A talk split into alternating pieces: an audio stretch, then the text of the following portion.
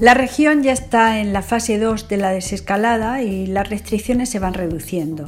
Sin embargo, aún muchos debemos estudiar, trabajar y conciliar desde casa.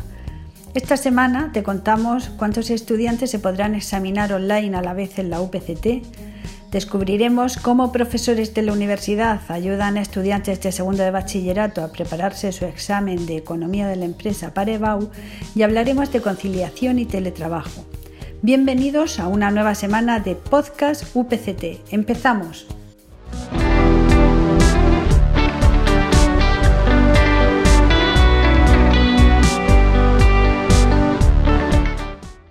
más apoyo para ayudar a los estudiantes afectados por la COVID-19. Eso es lo que ha pedido el Consejo Social de la Universidad Politécnica de Cartagena a empresas e instituciones de la región de Murcia, instándoles a sumarse a la campaña de crowdfunding Hoy por ti UPCT. Los estudiantes de Ingeniería de Minas y de Civil podrán obtener una doble titulación en Francia. Obtendrán el título cursando un año y medio más en una escuela universitaria de posgrado de ingeniería situada en el sur de Francia. Hasta 400 estudiantes se examinarán a la vez de manera telemática. La universidad desarrolla la aplicación UPCT Evalúa para que el profesorado pueda realizar las pruebas online. Tres investigadores de la UPCT se beneficiarán de la prórroga de contratos de la Fundación Seneca. Los profesionales desarrollan su labor investigadora con los grupos de División de Innovación en Sistemas Telemáticos y Tecnología Electrónica, el grupo de Simulación por Redes y el de Tratamiento de Datos y Aprendizaje Máquina.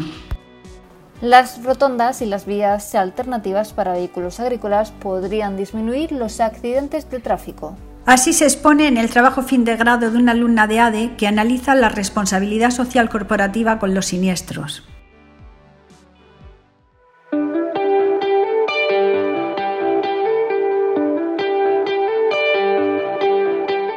¿Cómo superar con éxito el examen de economía de la empresa el LEBAU cuando se llevan dos meses y medio sin poder ir a clase? La clave nos la dan los profesores de la Facultad de Ciencias de la empresa de la UPCT.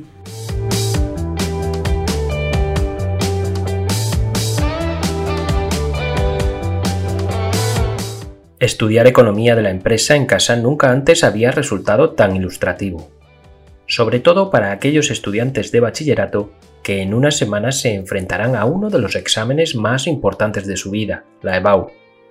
La UPCT ha puesto a su disposición materiales digitales interactivos para ayudarles a preparar las pruebas. Lo cuenta María Eugenia Sánchez, coordinadora del proyecto INDI de la Facultad de Ciencias de la empresa. El proyecto INDI es un proyecto europeo, un Erasmus Plus, que busca el fomento de las TICs en la, en la educación. Se coordina desde, la UPCT, el coordinador es Mathieu Kessler y cuenta con varios centros educativos en países europeos y de la región de Murcia que participan como socios. También con la Dirección General de Innovación Educativa y de Atención a la Diversidad de la CARM. Para, el fomento del uso de las TICs, el Centro de Producciones de Contenidos Digitales pues, eh, ha desarrollado una herramienta que se llama Indie Author, que es una maravilla, es tecnología punta, es muy intuitiva, sencilla y los resultados que ofrece son, son fantásticos. Entonces, eso es lo que pretendéis, Indie, es fomentar las TICs para mejorar posibilidades de aprendizaje en entornos digitales con materiales interactivos y multitud de actividades diferentes que puedes generar en torno a los conceptos que persigues para el aprendizaje de los estudiantes. A pesar de que el proyecto lleva algunos años en funcionamiento, la situación provocada por el confinamiento animó a los docentes a preparar materiales extra para ayudar a los alumnos que, por las circunstancias, tenían que estudiar desde casa. Este proyecto estaba ya iniciado antes de, iniciar el confinamiento y cuando sucedió todo después toda la crisis de la pandemia y el fin de la presencialidad, pues sí que es cierto que nos pusimos a, a tope a, tratar de lanzar el proyecto lo antes posible porque pensamos que era el momento de, ser más útiles de cara a los estudiantes de, de segundo de bachillerato. A la hora de preparar los contenidos, los docentes han revisado toda la materia que se imparte sobre economía en bachiller y exámenes de la EBAU de años anteriores. Eh, lo primero que hicimos para poder desarrollar los materiales docentes interactivos fue analizar cuáles son los bloques de contenidos asociados a la asignatura de Economía de la Empresa de segundo de bachillerato. Entonces, cada uno de estos bloques de contenidos eh, llevan asociados una serie de docentes de la Facultad de la Empresa que son especialistas en, estas áreas. Eh, una vez que hicimos esto, lo que hicimos fue eh, analizar todos los exámenes de convocatorias previas de la EBAU para ver cuáles son aquellos conceptos o contenidos más fundamentales y que más se preguntan para determinar cuáles son los, aspectos más importantes, los clave. ¿Por qué? Porque no queríamos desarrollar un libro eh, tradicional solamente que en formato digital. Lo que queríamos era desarrollar actividades que tuvieran un componente muy práctico y donde los conceptos eh, básicos o los conceptos claves se preguntan a través de diferentes tipos de actividades para afianzar el conocimiento de los estudiantes. Entonces, lo que hicimos fue eso, analizar exámenes previos, identificar puntos clave o aspectos más importantes de cara a preparar las actividades. Desde la región de Murcia, desde otras comunidades e incluso desde fuera de España, desde el minuto uno cuenta Mario Eugenia Sánchez, los estudiantes están aprovechando la oportunidad de aprender y mejorar sus conocimientos sobre economía. En relación al feedback de los estudiantes, de momento lo que tenemos son las estadísticas de, aprendizaje y, ha sido bastante sorprendente la difusión que ha tenido el proyecto porque en cinco días pues habían eh, conectado 1.300 usuarios diferentes a estos materiales y no solamente en la región de Murcia sino también a nivel nacional, incluso había conexiones de fuera de España. Con ganas, constancia y la ayuda de todo el material interactivo que han realizado los docentes de la Facultad de Ciencias de la empresa, seguro que muchos estudiantes de bachiller pasarán el examen de Economía de la UAU con nota.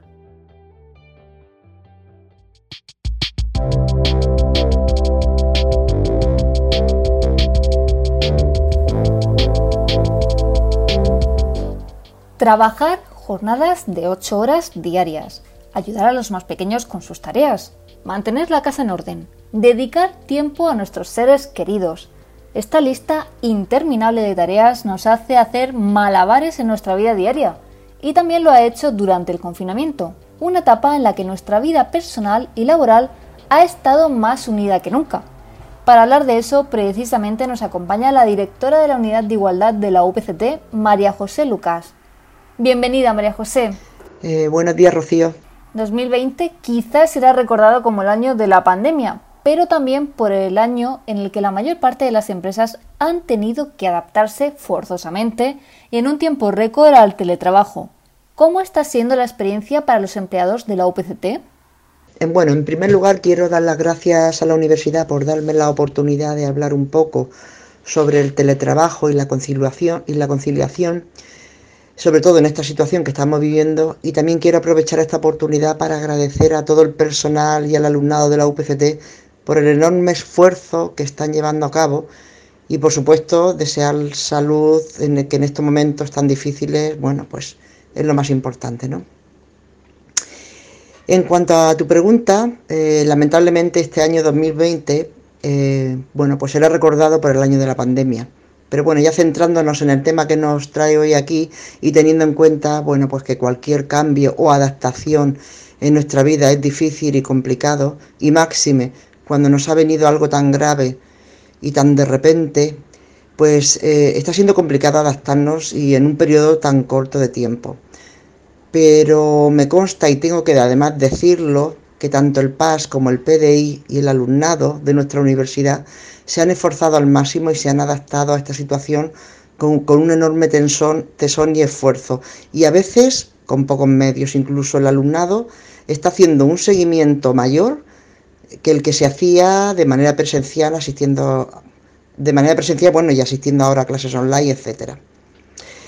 Hay personal eh, con el que el, teletrabajo, bueno, pues no tiene horario fijo, es decir, que a diferencia del horario presencial, bueno, pues en casa ese horario pues no se cumple ya que sea la hora que sea, sea las 9 de la noche, las 12 de la noche, te llega un email urgente o te llega un problema urgente, pues te pones y lo resuelves, da igual que sea sábado, domingo o sea un día de fiesta, es decir, no desconectas, no desconectas en todo el día y ese sí que es un problema que bueno, debemos ir solucionando cada uno dentro de su ámbito de trabajo y dentro de su ámbito familiar. Hay otros casos, en cambio, que la experiencia, pues me consta que ha sido muy, muy positiva, ya que les ha permitido trabajar en horarios adaptados a su situación personal. Les ha permitido conciliar porque tienen niños menores de edad o bien porque también tienen personas dependientes y por lo tanto el teletrabajo les permite ponerse eh, sus propios horarios y organizarse mejor y así de esa manera, bueno, pues cumplir sus objetivos, ¿no? Por otro lado, con el, teletrabajo hemos tenido la oportunidad de llevar a cabo pues, muchísimas reuniones virtuales. Prácticamente yo creo que toda la comunidad universitaria las ha realizado, ¿eh? tanto PAS como PDI como el alumnado. Y estas reuniones virtuales pues, ha permitido pues, no tener que desplazarnos a nuestro puesto de trabajo. ¿no? Hay también compañeros y compañeras, en cambio, que prefieren optar por, otras, por las opciones mixtas, es decir, bueno, pues unos días teletrabajando y otros conciliando eh, y en casa y otros de manera presencial. Bueno, eh, entonces por el tema de la conciliación ha sido positivo en algunos casos, pero por el tema de adaptación en cuanto a tecnologías, pues no lo ha sido tanto, ya que, bueno, tenemos que entender que no todo el mundo tiene internet y ordenador en su casa. Pero, como he dicho antes y lo, lo vuelvo a repetir, porque hay que hacer hincapié en ello, la UPCT, la universidad, ha dotado a todo el mundo que lo ha solicitado los ha dotado de los medios necesarios y por tanto, pues a estas personas les ha costado un poquito más la adaptación a no tener, bueno, pues su casa y no tener los medios necesarios, a pesar de que la universidad, bueno, pues ha intentado adaptar en la medida de lo posible. Y también el tema del teletrabajo, eh, comentar que somos personas muy sociales y el hecho de no estar en contacto con compañeros, pues la verdad es que lo echamos muchísimo de menos. Incluso hay, hay personas que no lo llevan nada bien, pero bueno, en general la experiencia, según me consta, ha sido bastante positiva. A veces se cree que, bueno, si tienes niños en casa o cuidas de una persona mayor y además la empresa te permite teletrabajar, es una suerte. Pero todo apunta a que esto no es realmente así. ¿Cuál es la cara oculta del teletrabajo? Pues efectivamente, debemos partir de la base de que Trabajar no es conciliar. Son dos conceptos totalmente diferentes. Eh, debemos saber diferenciar esos conceptos y no siempre, bueno, pues es fácil o no siempre es así. Eh, desde que estamos en teletrabajo, tanto los padres como las madres, estamos compartiendo el tiempo y hemos tenido que asumir la convivencia, bueno, pues desarrollando actividades de todo tipo, tanto domésticas como profesionales, como escolares, académicas, de investigación, etcétera. Mira, en la guía en la que estamos trabajando la UPCT junto con otras universidades, eh, que hemos, eh, eh, bueno, ya mandé un email respecto a ella, en esa guía, esa guía se fundamenta en tres ejes fundamentales, o sea, fundamentales, quiero decir, la la redundancia. Por un lado, el uso de las TIC, que es fundamental. Por otro, el trabajo por objetivos. Y otro, bueno, pues intentar la flexibilidad horaria. El teletrabajo está claro que es una fuente de estrés adicional para algunas personas con responsabilidades familiares ya que, bueno, se han intensificado los cuidados, se han intensificado eh, la concurrencia con telestudios de los hijos y de las hijas. Y en este contexto, es imprescindible que todos los agentes pues asuman sus responsabilidades en el hogar, ¿no? Pues las personas que conviven en la misma casa, la familia, etcétera. Creo que en ningún caso se puede entender la presencia física en el hogar como disponibilidad de tiempo para el cuidado tanto de mayores como de, nuestros hijos y de nuestras hijas. Si se tienen responsabilidades familiares, bueno, pues por convivencia con personas dependientes o menores a cargo, eh, sigue siendo es necesario que se arbitren bueno, pues unos mecanismos de conciliación extraordinarios y ordinarios, como puede ser, por ejemplo, pues yo propongo, ¿no?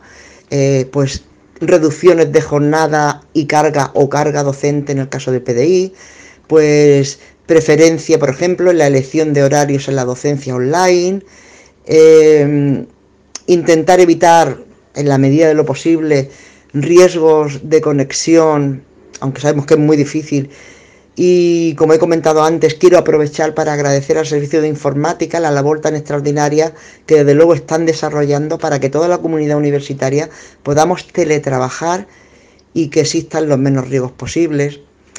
Eh, también las personas que viven en pareja deberían planificar, es una opción, ¿no? Planificar todas las actividades del hogar, igual que se planifica el teletrabajo. Y también es una oportunidad para que, en caso de que no lo hubiese, bueno, pues que se realice una distribución equitativa de las tareas del hogar y de atención a las responsabilidades familiares. Eh, también tenemos que recordar que tenemos familias monoparentales y por lo tanto esas familias lo tienen mucho más difícil a la hora de teletrabajo y a la hora de conciliar.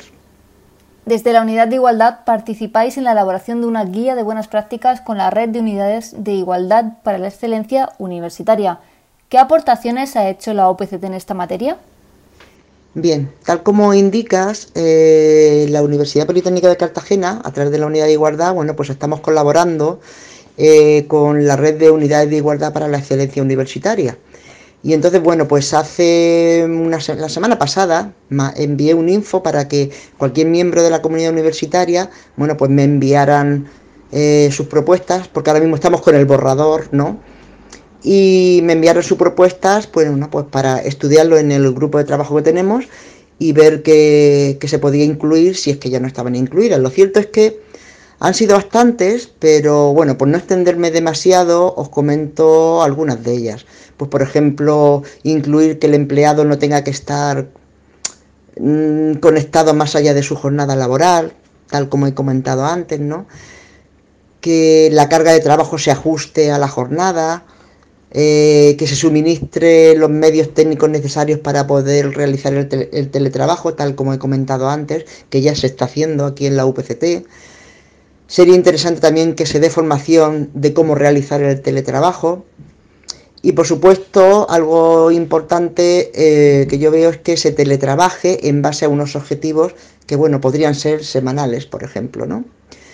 También otro, otros procedimientos que me han, otras que me han enviado, pues son, eh, por ejemplo, la presentación de los trabajos fin de grados para que sean más teletrabajables, ¿no? y aprovechar esta situación también para ofertar actividades formativas y lúdicas, ¿no? Que se acerquen a los padres y a las madres teletrabaja, que están teletrabajando en casa, eh, que acerquen a, esta, a las disciplinas STEM, es decir, ciencias, eh, matemáticas, ingenierías, eh, proponiendo, por ejemplo, talleres centrados en el desarrollo de estas disciplinas a sus hijas por, por, por, por remoto, ¿no? En principio se nos ocurren hijas porque, bueno, como sabéis, existe un movimiento para acercar estas disciplinas estén al género femenino, pero bueno, entiendo que si en casa hay niños y hay niñas, mientras estás teletrabajando, obviamente el tiempo hay que compartirlo con todos, sea del género que sean. Otra, otra propuesta que me ha llegado también es compartir el tiempo que ahora, bueno, pues tenemos frente al COVID-19 eh, asumiendo en convivencia y desarrollando actividades de todo tipo, tanto domésticas como profesionales, como escolares y como académicas. María José, ¿y cómo cree que deben actuar las empresas e instituciones para hacer más fácil o más llevadero el conciliar y trabajar desde casa a sus empleados? Eh, tenemos que ser conscientes de que el teletrabajo ha venido y ha venido para quedarse, o por lo menos durante algún tiempo. Eh, también por lo menos en determinados puestos, porque hay puestos en los que es imposible teletrabajar, ¿no? Porque son de atención al público. Eh, y cada vez son más las empresas, tengo que comentar porque ya me he informado que cada vez son más las empresas que utilizan el método de teletrabajo. Eh, el teletrabajo tiene muchos aspectos positivos, pues por ejemplo, pues como ahorras, como ahorro en tiempo y costes de desplazamiento, ¿no? Facilitando también pues en, determinados casos la conciliación, como hemos visto. También, bueno, pues para la sociedad el teletrabajo es beneficioso porque estamos viendo cómo está mejorando la calidad ambiental. Y para las empresas y las instituciones, pues el teletrabajo eh, es fundamental, bueno, porque ahorras espacios, ahorras, ahorras energía, ahorras mantenimiento y, bueno, pues muchas más cosas, ¿no? Eso sí, las empresas y las instituciones deben facilitar, tal como he comentado antes, tecnológicamente a sus empleados para que puedan realizar ese trabajo desde casa. Eh, y ya vuelvo a reiterar que, como he, dicho antes, que la UPCT ha dotado de ordenadores y demás equipos a todas aquellas personas que, carecían de estos medios y, que lo han solicitado. Eh, no podemos olvidar al alumnado, con el enorme esfuerzo que han realizado. Eh, no podemos olvidar al PDI que han tenido que adaptar sus clases y las evaluaciones presenciales a online, porque esto ha implicado también un esfuerzo enorme. A los investigadores y por supuesto al PAS, que aun teniendo puestos presenciales, me consta, en algunos casos que se han tenido que adaptar a la nueva situación y bueno, creo que a todos nos ha costado ya que somos una, institución presencial, ¿no? Y adaptarnos a, trabajar eh, online, la verdad es que está siendo complicado, pero bueno, poco a poco se está consiguiendo. Eh, como he dicho antes, una cosa es el teletrabajo y otra cosa es la conciliación. Por lo tanto, las empresas y las instituciones yo creo que deberían habilitar eh, pues unos mecanismos que nos permita conciliar y trabajar y sigo pensando que mm, es necesario habilitar unos horarios para trabajar, eh, porque de lo contrario no desconectas en todo el día. Y así de, esa manera, habilitando cada uno unos horarios para trabajar en casa, pues podemos conciliar, podemos cuidar de nuestros mayores y podemos cuidar de nuestros niños, de nuestras niñas y podemos también, también tener, bueno, pues nuestros ratos de esparcimiento. Bueno, hasta aquí llega nuestro tiempo, María José. Muchísimas gracias por atendernos y por darnos unas directrices para hacer más llevadero el teletrabajar y conciliar al mismo tiempo. Bien, bueno, pues yo quiero dar las gracias a vosotros por la oportunidad que me habéis dado de, bueno, de hablar un poco de lo que es el teletrabajo y la conciliación bajo mi punto de vista de lo que se, de lo que está sufriendo y lo que está padeciendo la comunidad universitaria con el teletrabajo con esta nueva situación mejor dicho. Y bueno quiero dar las gracias y espero que estas aportaciones os hayan ayudado un poco a llevar mejor esta situación. Un saludo para todos